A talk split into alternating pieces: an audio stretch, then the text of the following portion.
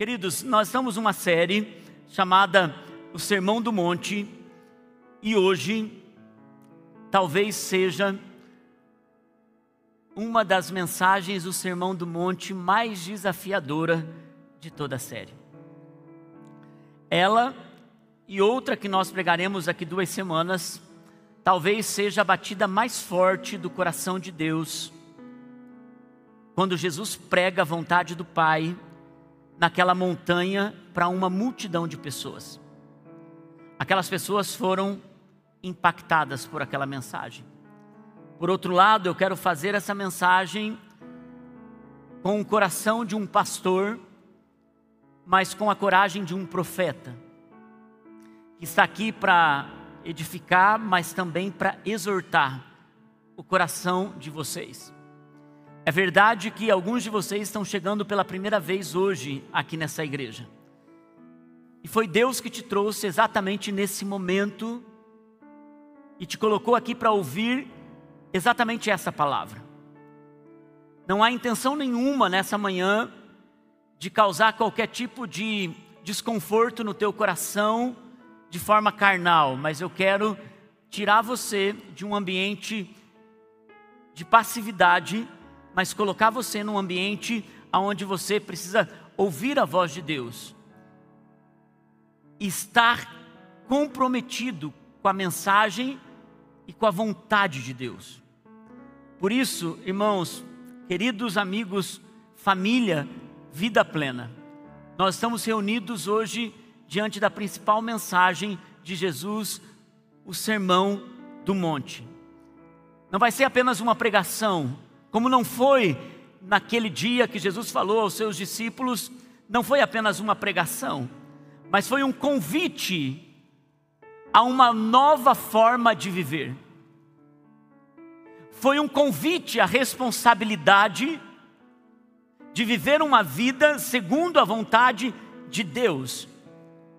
Mas uma das coisas mais sérias nessa mensagem é que depois de ouvi-la, ninguém mais a partir desse pastor que vos fala, até aqueles que estão chegando pela primeira vez nessa igreja, ninguém mais que está ouvindo essa palavra será inocente dela naquele grande dia.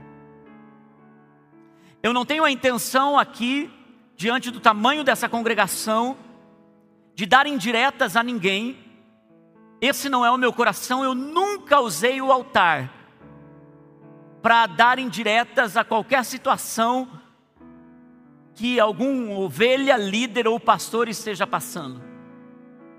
Porque eu tenho responsabilidade de prestar conta diante do sumo pastor da mensagem que sai desse altar. Eu tenho sido zeloso para com isso durante esses 20 anos ou mais de ministério, quase 25 anos de ministério. E é por isso, irmãos, que não importa se você está andando há décadas com Jesus, ou se você é um novo na fé, ou se você, como muitos daqueles, estava ouvindo a mensagem de Jesus pela primeira vez, porque foram àquela reunião com Jesus naquele dia que ele pregou essa mensagem para ver qual milagre ele iria fazer. Jesus falou verdades duras com o coração gentil. E ele então começa a trazer padrões que nós devemos caminhar no reino de Deus. Em alguns momentos, talvez seu coração vai pulsar mais forte, pensando como eu conserto isso. Eu quero dizer que a palavra de Deus nunca é para nos condenar, mas para nos restaurar, para nos chamar para perto da Sua plena e suprema vontade. Jesus começa, depois dele ter falado sobre vós sois o sal da terra e a luz do mundo, a mensagem da semana passada, e é por isso que eu estou indo em uma parte programada nessa mensagem. Ele começa dizendo em Mateus capítulo 17, versículo 20, ele discorre a partir daí sobre uma lei superior, a lei do amor. E muitos estão enganados pensando que o amor é algo sem compromisso e sem responsabilidade.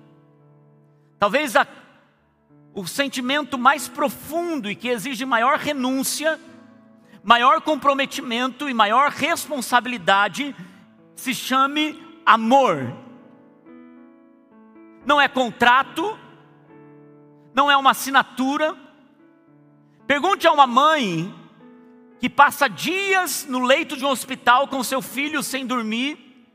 Pergunte a um pai que trabalha dando todo o seu sua energia, seu esforço para trabalhar, para trazer comida para dentro de uma casa. Pergunta para um homem e para uma mulher que mantém um casamento diante de todos os desafios da vida, se o que está unindo essas pessoas é a certidão de nascimento daquela criança, é porque você precisa dar comida para sua família ou porque você assinou um contrato de casamento. O que une situações tão poderosas de responsabilidade nos relacionamentos se chama amor. É o amor que cola, é o amor que une, é o amor que mantém responsabilidade profunda.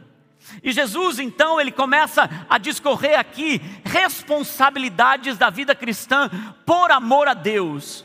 Em primeiro lugar, porque comprometerá a nossa vida eterna. Situações que vamos escolher aqui na terra podem determinar nossa vida eterna, mas também amor ao próximo. Então ele começa um confronto nessa parte do sermão, que faz aquelas pessoas estremecerem e continua estremecendo a igreja dois mil anos depois dessa mensagem. Em Levíticos, é, desculpa, em, em Mateus capítulo 5, no verso 17 em diante, a palavra de Deus diz assim: ele começa falando sobre a verdadeira natureza da lei. Ele diz: Não pensem que vim abolir a lei ou os profetas. Não vim abolir, mas eu vim cumprir. E eu digo a verdade: enquanto existirem céus e terra, de forma alguma desaparecerá da lei a menor letra ou o menor traço, até que tudo se cumpra. Todo aquele que desobedecer a um desses mandamentos, ainda que dos menores, e ensinar os outros a fazerem o mesmo, será chamado menor no reino dos céus. Mas todo aquele que praticar e ensinar esses mandamentos será chamado grande no reino dos céus. Pois eu digo que, se a justiça de vocês não for muito superior à dos fariseus e os mestres da lei, de modo nenhum entrarão no reino dos céus. Vocês ouviram o que foi dito aos seus antepassados: não matarás. Vamos até o versículo 20. Essa próxima parte eu vou para o próximo texto. Eu sinto alguém aqui nesse auditório pensando assim: lei? Ah, isso parece-me tão antigo tão antiquado. Andar pela lei, pastor, é tão retrógrado. Mas o que Jesus está dizendo aqui é revolucionário. Jesus está diante de uma plateia que sabe ser religiosa. Jesus está diante de um povo que sabe cumprir uma lei. E Jesus agora então, ele está dizendo, gente, o que eu quero que vocês entendam é que nada nessa lei vai deixar de ser cumprida. E cuidado com aqueles que tiram aquilo que está na lei. Para a gente entender o que é lei, a gente precisa então entender quais são as leis de Deus e não as leis de homens, baseado em circunstâncias, momentos, estações, território, geografia. Deus deu uma lei escrita pelo seu próprio dedo. Essas são as leis de Deus.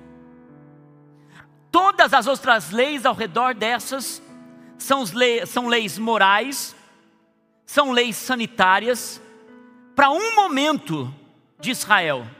Israel no deserto precisava de leis morais para 3 milhões de pessoas ou mais terem leis que protegessem eles. É por isso que as leis do Velho Testamento, que você gasta tempo em ler, que é o cuidado de Deus para com o povo no deserto, não se aplica na nova aliança, porque eram leis específicas para aquele povo no deserto. Ao pedir para não comer porco, Deus estava dizendo: é um animal que vive na sujeira. Se vocês comerem, não há médico, não há antibiótico e vocês vão adoecer. Então, Ele dá uma lei de proteção sanitária. a um povo que está no deserto. As leis do Brasil têm o perfil para a nossa nação. Se você embarca para a Indonésia, ainda que você leve na sua mala coisas que a Indonésia proíba, e você chega lá e você diga, eu não sabia, as leis da Indonésia são aplicadas segundo o padrão daquele país, a cultura daquele país, a religião daquele país, um dos países mais muçulmanos, islâmicos do planeta Terra. Cada país tem sua lei. Aqui Jesus não está falando das leis que englobam e que fazem com que os fariseus, ou faziam que os fariseus andassem parecendo mais nobres do que os outros, porque tinham um jeito de vestir diferente, uma aplicação da leitura diferente. A religião estava matando os fariseus. Jesus está dizendo: as leis de Deus, elas não mudarão. Eu vim para cumprir as leis. Quais são as leis de Deus? Não terás outros deuses diante de mim, os dez mandamentos. Não farás de, é, de, de, de ti, para ti, imagem de escultura. Não tomarás o nome do Senhor teu Deus em vão. Lembra-te do dia de sábado para o santificar, que é o descanso do Senhor, que o próprio Cristo cumpriu e disse: Eu sou o sábado de vocês, o descanso de vocês. Ele disse: Honra teu pai e a tua mãe. Não matarás, não adulterarás não furtarás, não darás falso testemunho contra o seu próximo e não cobiçarás a mulher do seu próximo. Essas são as leis de Deus, que continuam regendo as nações da terra até hoje, que ainda é o amparo para leis de muitos países. Quanto mais de cristãos que decidem andar segundo o padrão do céu, Jesus aqui, ele está dizendo, ele diz, não é sobre seguir regras, é sobre um relacionamento apaixonado com um Deus poderoso, que te guarda, que te protege. O porquê essas leis te protegem? Porque você está guardado debaixo da proteção do Altíssimo.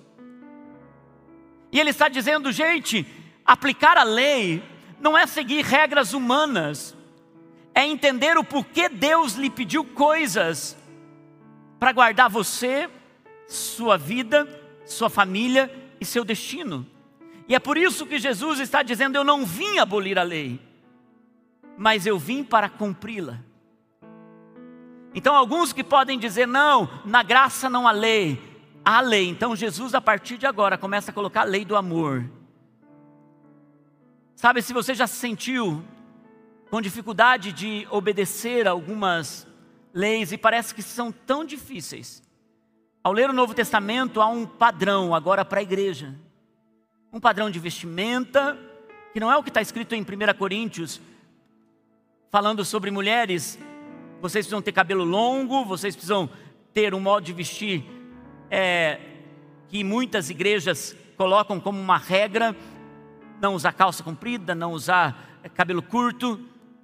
Quando uma parte da Bíblia fala sobre isso, isso não pode se tornar doutrina para toda a igreja de Cristo. Porque, irmãos, porque uma doutrina só pode ser estabelecida pela palavra de Jesus ou por três confirmações do Novo Testamento. Nós não encontramos três confirmações colocando que a mulher precisa usar roupa longa, cabelo comprido. Nós não encontramos nada na Bíblia falando sobre isso como uma doutrina. E é por isso que nós vamos entender a diferença de lei sobre doutrinas escolhidas por uma igreja e realmente as leis de Deus que nos protegem e nos guardam.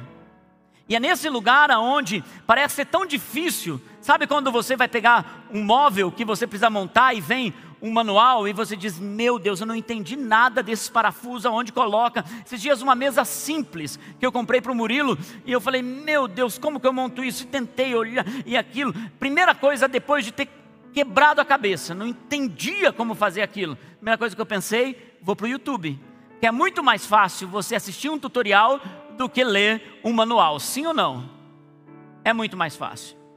Não encontrei nada no YouTube. Terceira opção, meu sogro, chamei meu sogro. que conhece de parafuso, de porca, de tudo que você possa imaginar. E eu imagino que as leis, algumas vezes para nós, pareça aquele manual difícil de ler. Mas Jesus sempre abre um tutorial para a gente aprender. Às vezes um culto de domingo, às vezes um momento no teu GC é o tutorial que se abre e abre a sua mente e diz, entendi. E algumas vezes Deus envia um socorro de outra maneira para te ajudar. Jesus começa então dizendo: cuidado com o que vocês interpretam como lei. A segunda coisa que Jesus começa a falar sobre a lei do amor, ele diz: cuidado com a raiva e partam para o lugar da reconciliação. O ódio pode matar vocês. É hora de conversas francas, sinceras.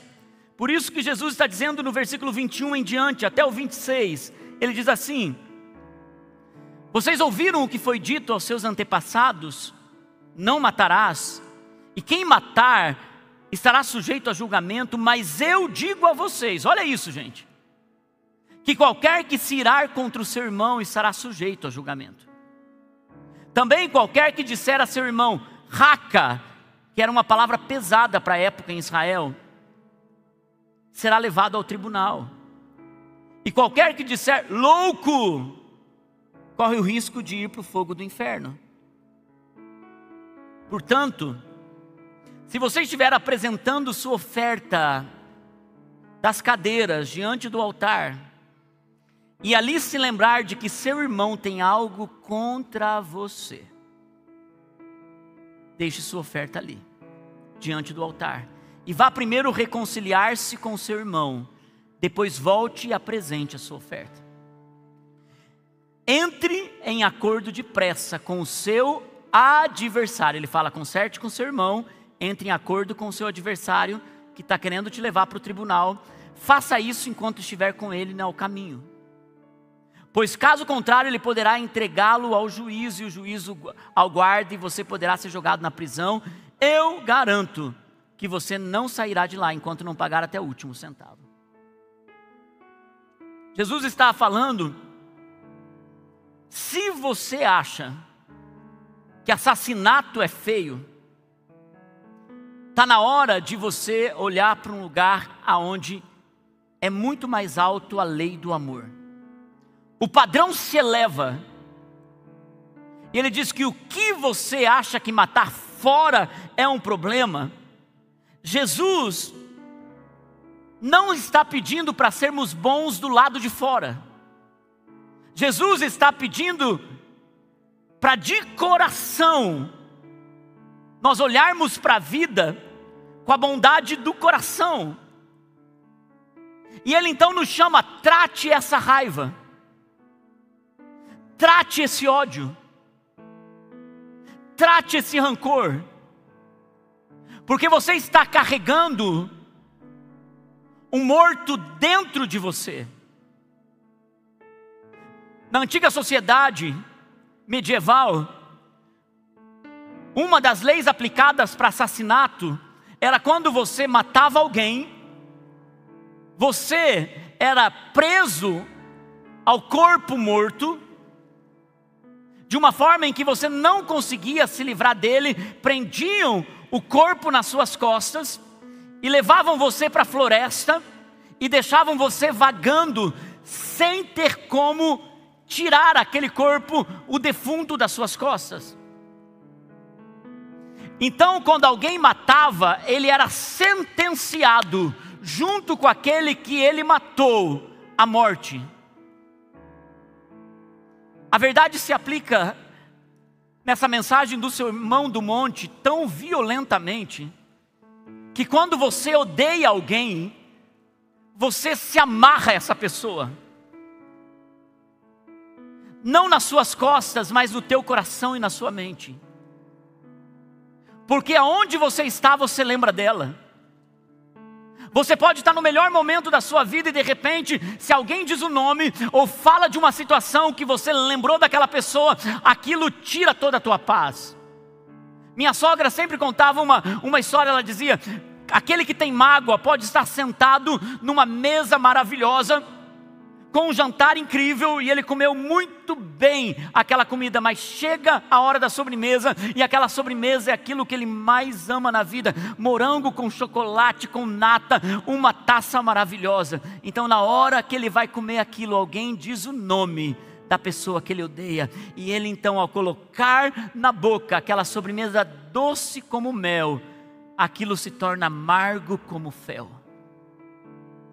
Porque a mágoa, o ódio, o rancor, tira a alegria de coisas boas, de gente que por fora está aparentemente fazendo coisas boas, por dentro está matando pessoas. Pessoas podem ter machucado você, ferido, te traído, mas o perdão não faz bem para ela, faz bem para você. E é por isso que Jesus, ele então sobe a régua. Ele diz: se você está num culto e você vai entregar a sua oferta, mas você é um assassino aqui dentro do seu irmão, eu quero que você saiba uma coisa: eu não me preocupo com o que você tem, eu me preocupo com quem você é. Seu dinheiro não é mais importante do que a essência que você tem ao ponto da oferta em toda a Bíblia é um sinônimo de gratidão profunda do coração. Para Jesus usar esse exemplo, ele estava confrontando aquele povo que era um povo que sabia que trazer uma oferta no altar era algo que Deus se agradava, porque desde a criação, Deus pede uma oferta para Abel e para Caim. Oferta para Deus é importante porque mostra onde o nosso coração está. E é nesse lugar, irmãos, que Deus nunca está preocupado, como a Naine disse aqui. Ela disse: Deus vai fazer com você ou, ou sem você. Não tem a ver com o seu dinheiro. E Jesus então aponta para esse lugar e ele diz: Gente, aprendam uma coisa: nem sua oferta tem valor se você odeia o seu irmão.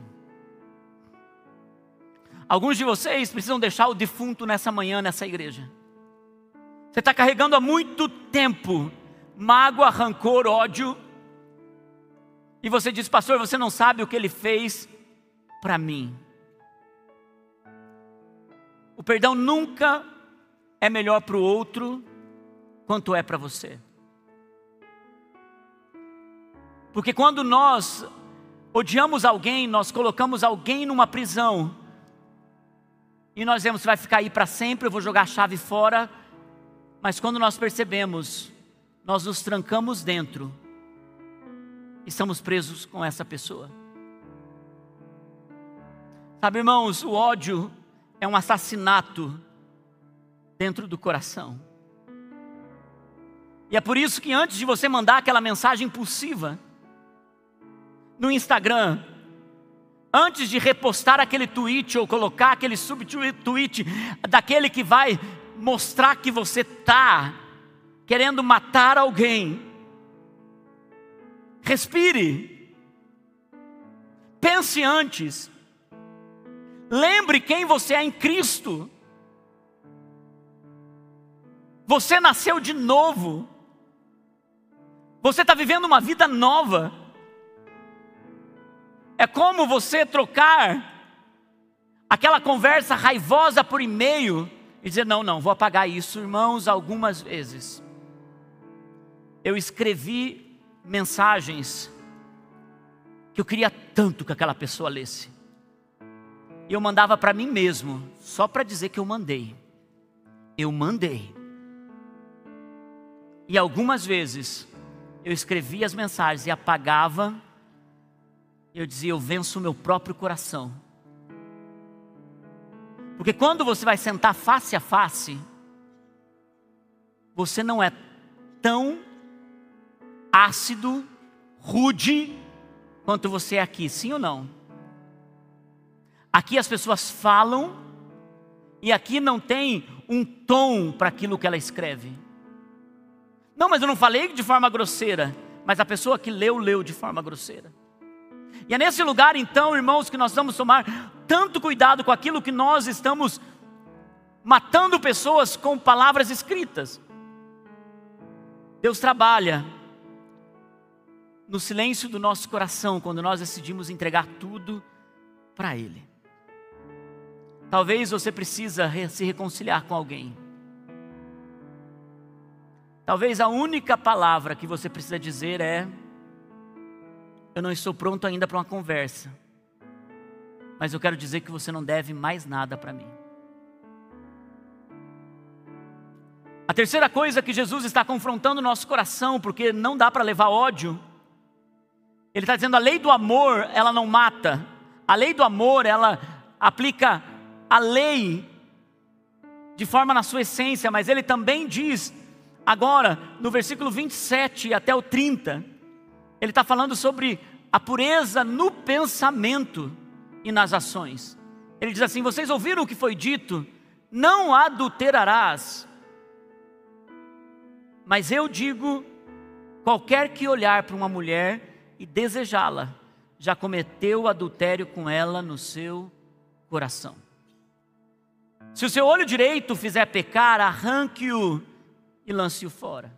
É melhor perder uma parte do seu corpo do que ser todo ele lançado aonde?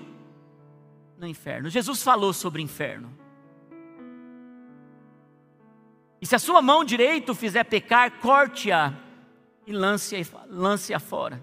É melhor perder uma parte do seu corpo do que ir todo ele para o inferno. Foi dito aquele que se divorciar, até o versículo 30. Nós vamos ir para a próxima parte, daqui a pouco. Sabe, irmãos, nossa geração é uma geração que está inundada de tentações e de imagens promíscuas, rapidamente.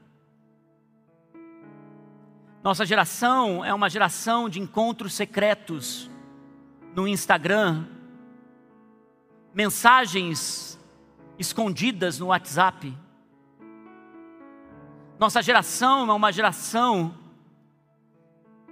que não faz alguns encontros pessoais, mas estão em adultério virtuais. Nossa geração não, nunca tocou num corpo jovens que nunca tiveram uma relação sexual física, mas tiveram relações sexuais promíscuas com outras jovens, com outros jovens, conhecem seu corpo de forma virtual. Nossa geração é uma geração que precisa ser confrontada pelo Sermão do Monte, onde Jesus disse: Se vocês acham que o adultério destrói uma família, eu quero que vocês saibam que quando você olha para uma outra pessoa, Jesus usa o contexto da mulher, porque ele estava falando numa cultura onde o homem ele tinha uma, um posi uma posição, ele era o único que era contado, mulheres e crianças não eram contadas, não tinham um censo quando se estabelecia o censo para a nação, não era contado homens e eh, mulheres e crianças. Mas Jesus aqui, durante todo o texto restante, ele está aplicando isso àquele povo para eles entenderem, mas lá na frente o apóstolo Paulo, ele disse: na igreja de Cristo, não há judeu nem grego, escravo nem livre, homem nem mulher, todos são iguais diante de Deus.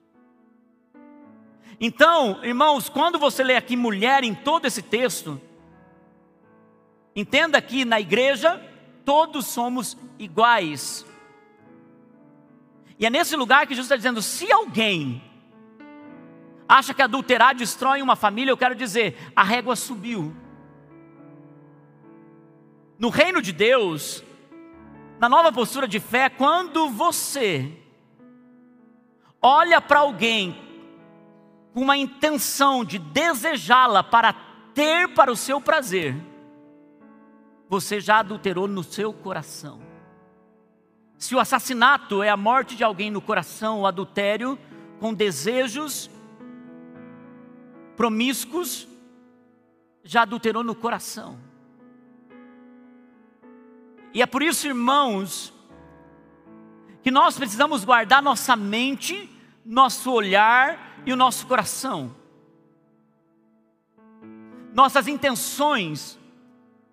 É por isso que um homem, quando se converte, ele também converte o seu pescoço.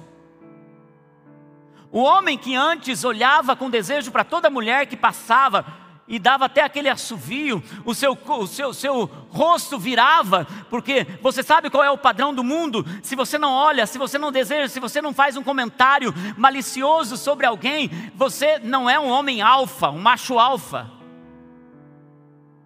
Mas no reino de Deus, não. No reino de Deus, nós tratamos cada mulher que está aí fora, independente se ela está fazendo uma escolha agora, de uso de roupas, que podem deixar qualquer pessoa, qualquer homem, que está com os hormônios na flor da pele, enlouquecido.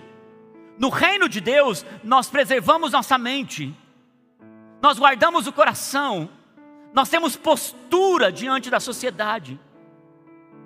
Nós não entramos em conversas promíscuas, porque aquela mulher que está fazendo uma escolha agora é nossa irmã em Cristo.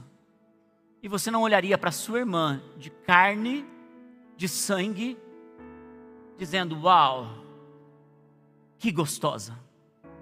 Você não diria isso para tua irmã.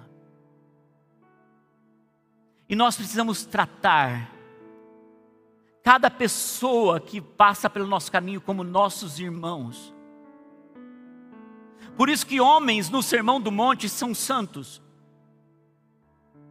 E aqui não é que a gente não vê o belo, não é que a gente não acha o que é beleza nesse mundo. Sim, todos nós sabemos o que é o padrão de beleza que é interno.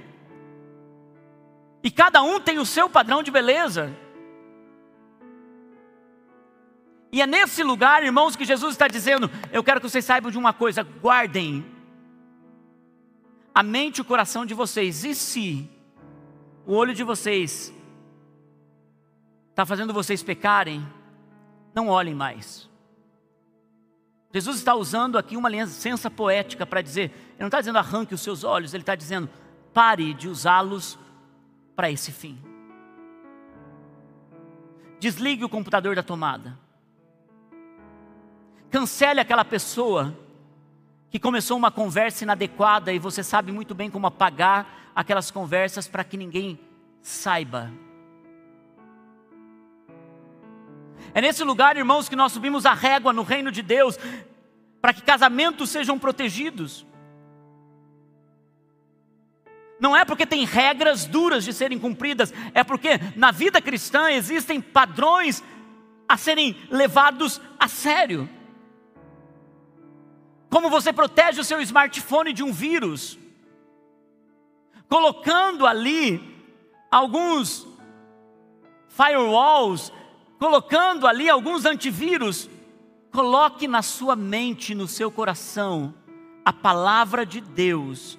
Seja seletivo com aquilo que pode contaminar e busque a comunhão com Jesus. Sabe, irmãos, a pureza não é apenas evitar o pecado. A pureza é a gente ansiar por Deus. Uma pessoa que não tem anseio por Deus vai ansiar pelo pecado. Reconheço uma pessoa que não está buscando a Deus, é por isso que no casamento não há como a gente não guardar o casamento em dois aspectos. Entendendo que a gente tem que ser o melhor que a gente pode para dentro desse casamento, para satisfazer os desejos um, dos, um do outro, mas principalmente um guarda o outro na vida cristã. Vamos orar? Você está orando pouco. É isso que nós fazemos lá em casa. Nós estamos preocupados com a vida espiritual um do outro. Está orando pouco, está indo pouco na sala de oração, está lendo pouco a Bíblia, está muito ocupado. Tá... E a gente cuida um do outro.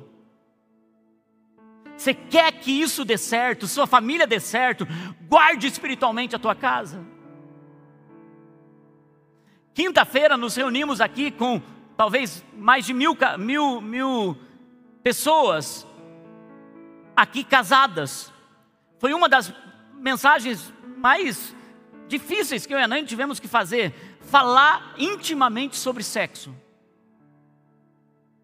Saiu cada coisa aqui, meus irmãos que não dá para postar na internet. Foi fácil para a gente isso? Não.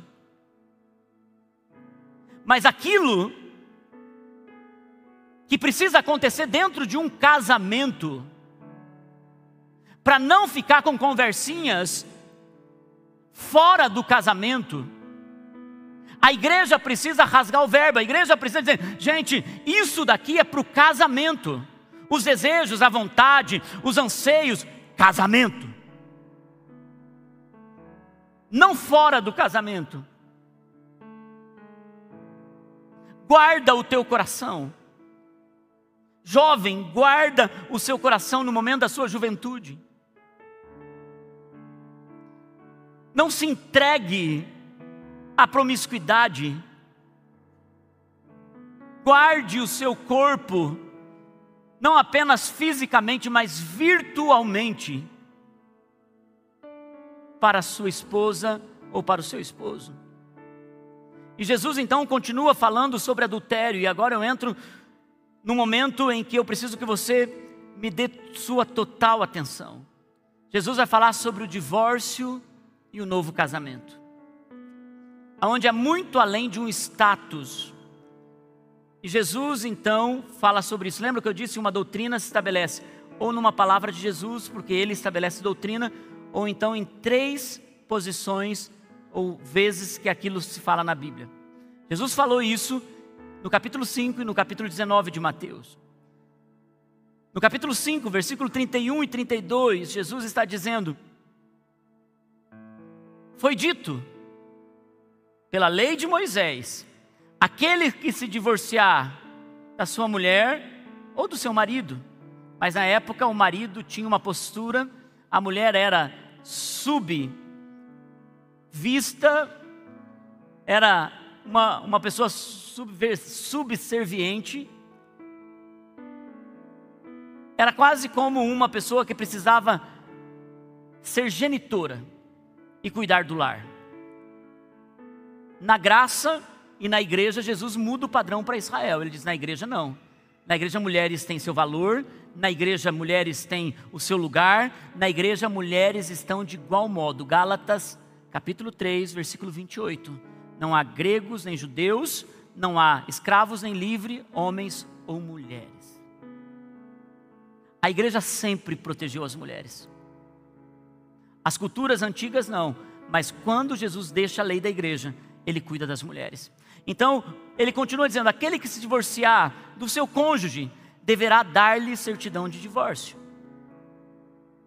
Mas eu digo, se a lei diz isso, eu digo que aquele que se divorciar do seu cônjuge, exceto por imoralidade sexual, e a palavra original aqui é porneia, está falando sobre um estilo de vida imoral, faz que o seu cônjuge se torne adúltero.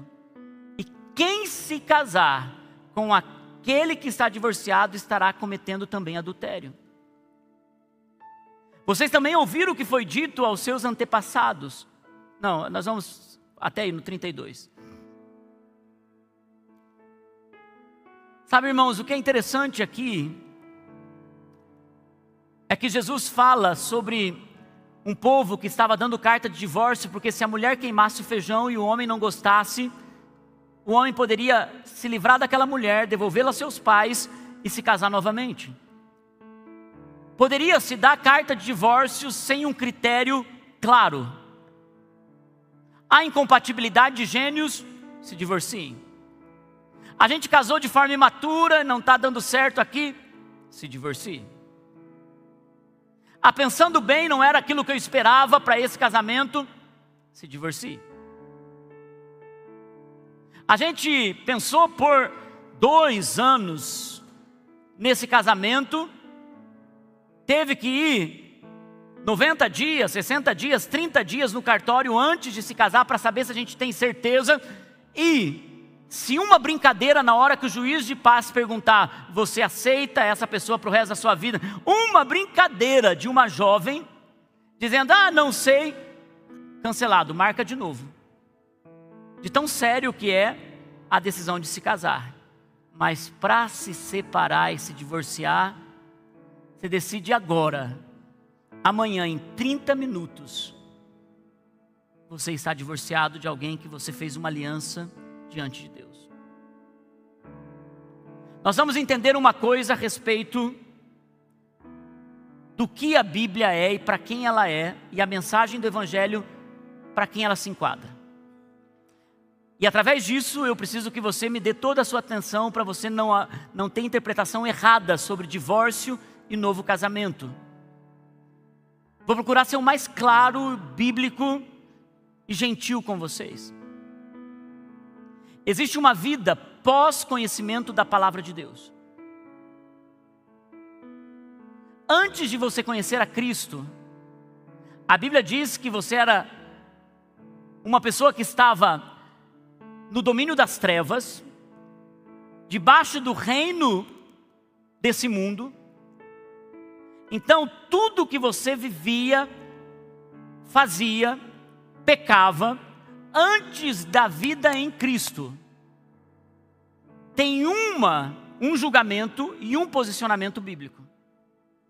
Um exemplo disso, quando Jesus vai para Samaria, ele encontra a mulher no, no poço. Ele olha para aquela mulher e aquela mulher está envergonhada, ela tem que ir diante do sol escaldante para tirar a água, porque todo mundo sabia que aquela mulher não prestava. Ninguém queria ter contato com ela. Mas Jesus intencionalmente manda seus discípulos para a cidade para comprar algo e fica sozinho no poço.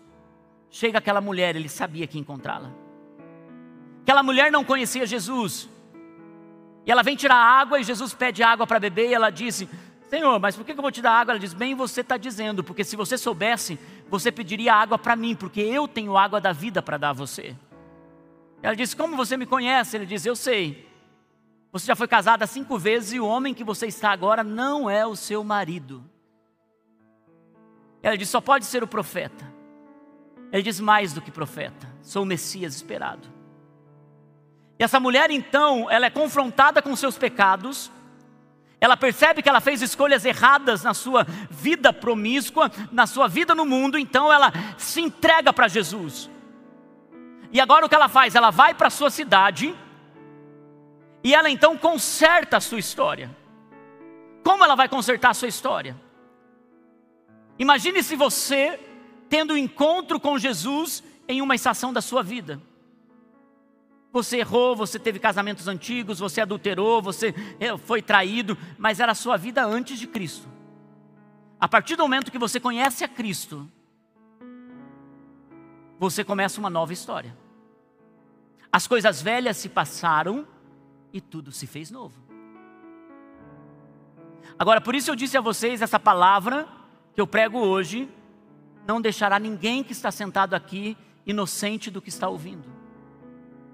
Eu não estou pregando nada do que eu penso, eu estou falando do que a Bíblia e o que Jesus nos disse. E agora ele está dizendo qual é o padrão. O padrão no reino de Deus, irmãos, é que Deus uniu, homem não separe. Pode ter tido uma vida antiga, de vários casamentos, mas a partir do momento que você se casou, que você se encontrou com Cristo e você começa uma história em Cristo, irmãos, agora você está dentro dessa nova lei. A lei do divórcio e do novo casamento, Jesus diz que só é possível alguém que está em Cristo se divorciar se houver um caso de imoralidade sexual, porneia, traição. Jesus, no capítulo 19 de Mateus, ele também fala sobre isso, diz, por conta de imoralidade sexual, mas também por repúdio. Ou seja, o repúdio é uma palavra ampla de ser avaliada, mas só existem algumas leis de exceções para o divórcio na vida cristã. Deus, primeiro, quero dizer, Deus odeia o divórcio. Segundo, Deus entende que nós passamos por problemas difíceis no casamento. Deus também entende que algumas situações são irreconciliáveis. E Deus também te dá o direito de você decidiu se divorciar, você pode seguir a sua vida desde que você entenda em Cristo, depois do divórcio, Não há novo casamento a não ser por imoralidade sexual e por abuso ou físico ou emocional de forma que se tenha testemunhas para comprovar aquilo. É uma mensagem dura para quem está ouvindo? Não. Porque em Cristo Jesus, nós nos comprometemos com aquilo que é aliança. E é uma mensagem restauradora para quem não conhece Cristo. Porque a pessoa que não conhece Cristo sabe, o mundo me escravizou, o mundo me destruiu, o mundo me quebrou, mas eu tenho oportunidade de reconstruir a minha história em Cristo. A mensagem é de restauração, mas também a mensagem é de responsabilidade. Por quê, irmãos? Porque quando eu me caso, a porta do divórcio está fechada para sempre. E quando a porta do divórcio está fechada, a gente vai resolver sem pensar em separação. Quem está direito a reconstruir o casamento? Apenas a pessoa que foi traída, que foi rejeitada e abandonada. Agora, irmãos, eu entendo que muitos cristãos, mesmo sabendo dessa verdade, optaram pelo divórcio sem essa cláusula da exceção para se divorciar. E agora, pastor? Eu era um cristão. Eu me separei, mas eu não aguentei ficar sozinho e eu me casei de novo. Irmãos, como igreja, vida plena, nós não fazemos segundo casamento de pessoas que quebraram essa lei, depois de estarem em Cristo. No ministério, nós não podemos receber essa pessoa para o ministério. Mas nós entendemos que existe uma cláusula chamada misericórdia e graça incontestável. Pessoas que erraram, falharam e em um momento da sua vida acordaram, mas aí o casamento já foi destruído. E essa pessoa agora está condenada para sempre. A nova família que ele construiu está tá condenada para sempre. Eu entendo que esse é o lugar onde essas pessoas que estão dentro desse limite vão precisar guardar a sua vida em temor e devoção para esperar o julgamento do Deus misericordioso até aquele dia. Como igreja, nós não dizemos está condenado. Como igreja, nós falamos: o padrão é esse. Casou, restaure, reconcilie, cuide do casamento não tem como mais. Houve um adultério, houve uma situação de abuso, de violência doméstica. Não há reconciliação, não tem como perdoar, não, não consegue restaurar isso. Então, a pessoa que foi abusada, a pessoa que foi repudiada, a pessoa que foi traída, ela tem direito a adquirir um novo casamento. E a outra pessoa, pastor? A outra pessoa, segundo a palavra de Deus, está impossibilitada disso e entra dentro da cláusula da misericórdia.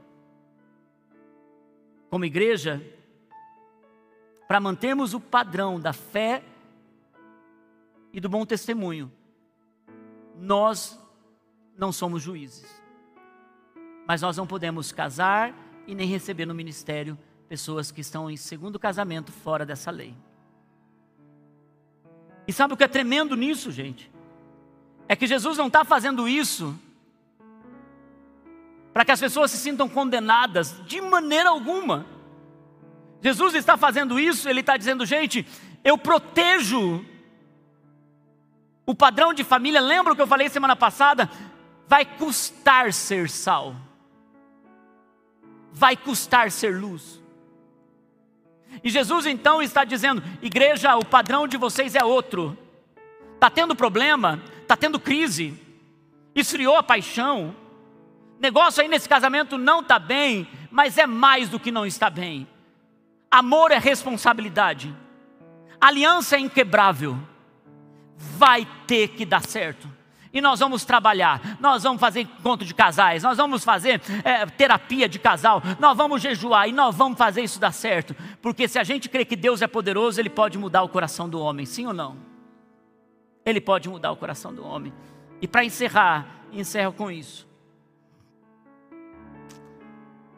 Viva além do revidar. Capítulo 38 em diante. Pare de revidar as coisas. Mas eu digo, 38. Vocês ouviram o que foi dito, olho por olho e dente por dente. Mas eu digo, não resistam ao perverso. Se alguém o ferir na face direita, ofereça-lhe também a outra.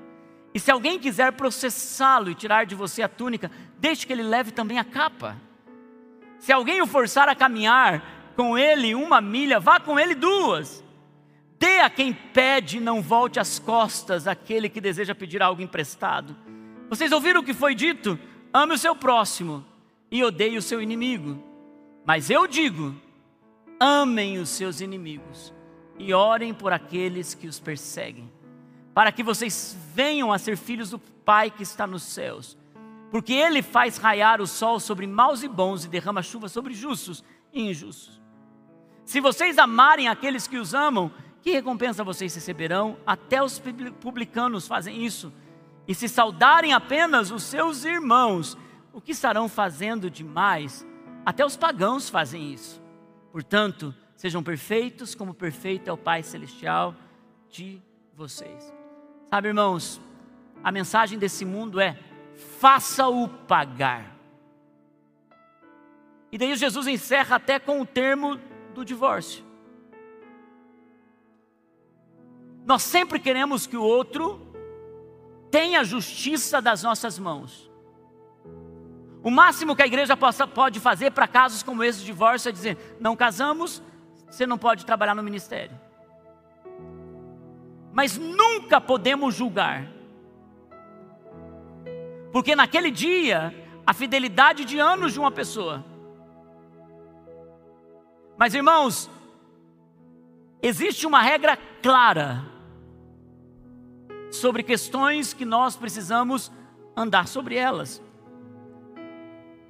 Mas geralmente o que nós queremos é revidar, faça-o pagar. E Jesus está dizendo: ame mais. Ame não apenas os seus amigos, não apenas gente simpática, ame mais. Ame mais pessoas difíceis. Talvez ações de generosidade de amor, que começa na lei do amor, fazendo com que essa manhã não seja apenas uma manhã que pareça ser dura. Não é meu coração. Meu coração é dizer a você: Deus está te dando luz para o seu caminho. Eu encerro, irmãos, dizendo para você: ao invés de você se vingar, vingue-se com amor. Irmãos, ao invés de você matar seu inimigo, surpreenda ele com graça. Ao invés de você retaliar, destruir com palavras, restaure ao invés de você quebrar pontes, construa os seus muros. Sabe, irmãos, eu sinto aqui até um peso do Senhor no ar, chamando-nos a um nível bem mais profundo. O conceito do monte, do sermão do monte, não é um conceito distante, é bem próximo, é um manual de vida para toda a sua história. Que você tenha graça e misericórdia, como eu também, para andarmos segundo a vontade de Deus. Você é uma pessoa de propósito, vivendo com propósito nessa terra.